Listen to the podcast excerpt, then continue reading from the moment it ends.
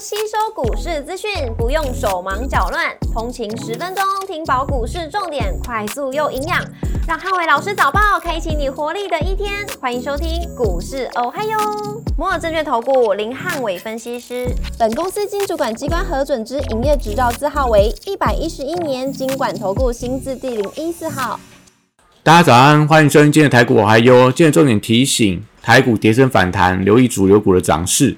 美股四大指数全面收涨，科技股强涨，领军美股强弹。周四美股由纳达克指数上涨二点四三个百分点，领涨四大指数；Meta 上涨十三点九三个百分点，跟亚马逊上涨四点六一个百分点，领涨科技类股。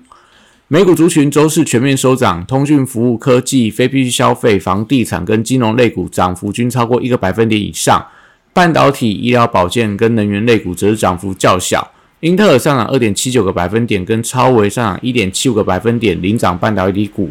里来上涨三点七四个百分点，跟特斯拉上涨四点一九个百分点，领涨大型股。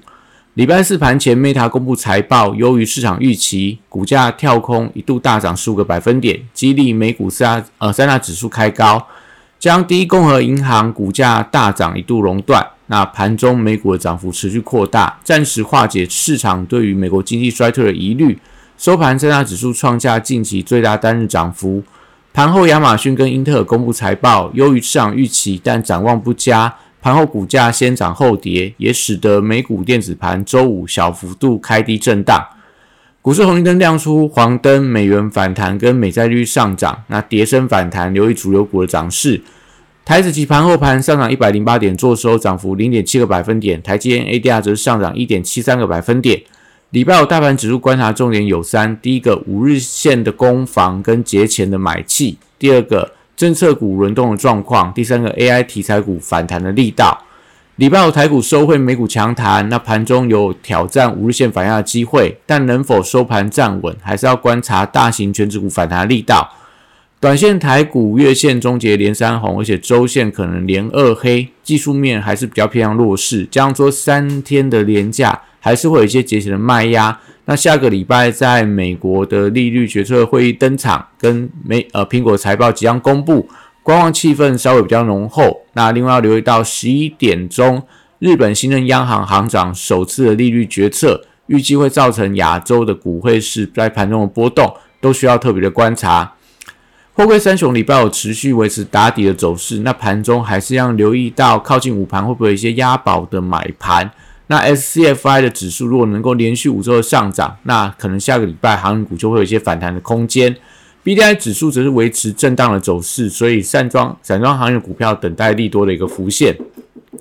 国际原油报价礼拜是跌多涨少，所以相关的报价股还是以整理居多。那特用化学族群短线上强弹。呃，消息是传闻，德国将要限制相关的半导体的化学材料出口中国，所以可能部分的特用化学的股票会有一些转单效应的题材，但还是观察盘面上的一些量价变化，短量涨多，可能震荡幅度都有加剧的现象。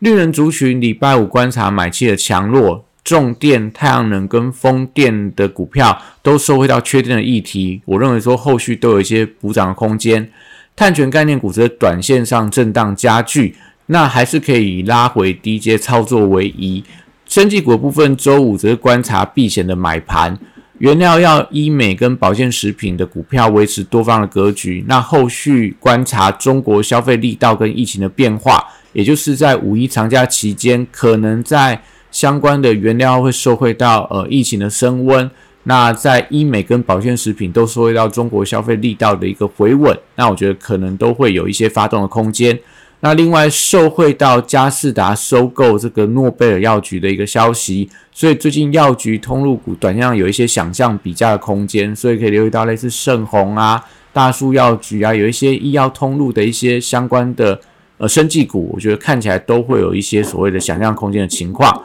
那汽车锂组件族群则是需要观察车电跟车用半导体的走势，短线上有一些利空在冲击，因为在昨天的美股费半当中，车电相关、半导体相关的，像在这个狼数大跌快要二十个百分点，那在。这个安森美，然后恩智浦这些股价也都出现比较明显的拉回。今天对盘面上的车用电子跟车用半导体都要稍微特别的留意。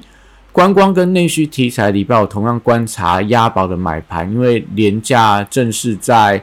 呃这个礼拜启动，所以短线上我觉得会有一些押宝的情况去压，可能这个所谓旅行社啊、餐饮啊、饭店的股票，应该在今天盘面上可以留意。那文创族群则也反映到整个旺季题材，因为接下来六月份、七月份到暑假期间，演唱会的一个召召开的情况非常的密集。所以必应还是当中的关键指标股，昨天回撤五日线有防守，所以今天如果能够转强的话，可能文创族群也可以做一些发动的动作。那军工股则受惠到美国军火商已经确定五月二号要来台，那五月三号参加台湾的国防论坛，所以短线题材助攻底下还是有续强的机会。那因为这一次来台重点拜访无人机相关的一个产业。所以相关的无人机跟航太科技的股票都是军工股的重要指标，像在雷虎啊，像在宝一、八冠、祝融等等，世新科、丰达科等等，都是相关的一些航太科技股，而且是走势比较活泼的。那当然，汉翔、金刚、龙钢这些也是跟航太相关的股票，都是盘面上大家可以留意到的标的。礼拜五电子股还是以这个轮动居多，那美国科技巨头的财报都相当亮眼。这个礼拜陆续四家的尖牙股都交出非常亮眼的这个成绩单，所以会有利整个 AI 的软体跟硬体的股票。我认为还是盘面上电子股主流。那高价股在礼拜四反弹之后，稍微有一点回稳的迹象。那还是要观察一下，什么时候台湾的高价股又重回到十档的千金股，才会有利整个正价的比较正向的比价效应，也就是创意跟普瑞都要回到千金以上。那伺服器散热跟记忆体的股票都在昨天出现了一些反弹的力道，所以礼拜五要观察这个续航的力道有没有持续。台积电在礼拜五回稳反弹，那五百元的整数关卡在今天盘中如果能够站上的话。可能整个半导体族群的反弹力道会出现增强，接下来族群礼拜五同样去看反弹。那高价细制材的部分，像在这个世星 KY，像在创业部分，如果盘中能够挑战到月线的反压，那中低价的细制材股票，像在智源，如果能够续弹，还有具有科技能够续强的话，那我觉得可能对于细制材的一个。反弹的力道，甚至说整个一个线型能够回到区间整理，会有一定的帮助。网通、治安跟低轨卫星还有光通讯四大族群股价最近都有一些回稳的迹象。那治安跟光通讯还是有一些多方表态的强势的股票，像在治安当中的安瑞啊，光通讯当中的上权，都是最近在转强，能够呃拉出涨停板的一些相关个股。那礼拜我可以特别留意一下治安股，因为受惠到美国军火商下个礼拜也会拜访台湾相关的治安公司的一个消息，所以盘中我觉得在治安族群可能今天会有比较整齐发动的机会。那元宇宙族群短线上跌升，但是缺乏利多的题材，目前我都以震荡打底的走势居多。AI 软体指标股涨多之后出现回档的压力，像昨天的贝利继续跌停板。那瑞阳啊、资通啊、呃，这个所谓的智联服务、宏基资讯，还有这个呃虎门科技等等。那但是因为整个题材趋势并没有太大改变，所以在这个拉回到相对比较重要支撑区的话，我觉得大家都可以去选择择优布局的一个动作。那游戏股也旺季即将来临，接下来这个六月份、七月份就是游戏股的旺季，所以短线上。有一些卡位的买盘，买气也持续增温，所以都可以留意到后续的一些补涨力道，从星象、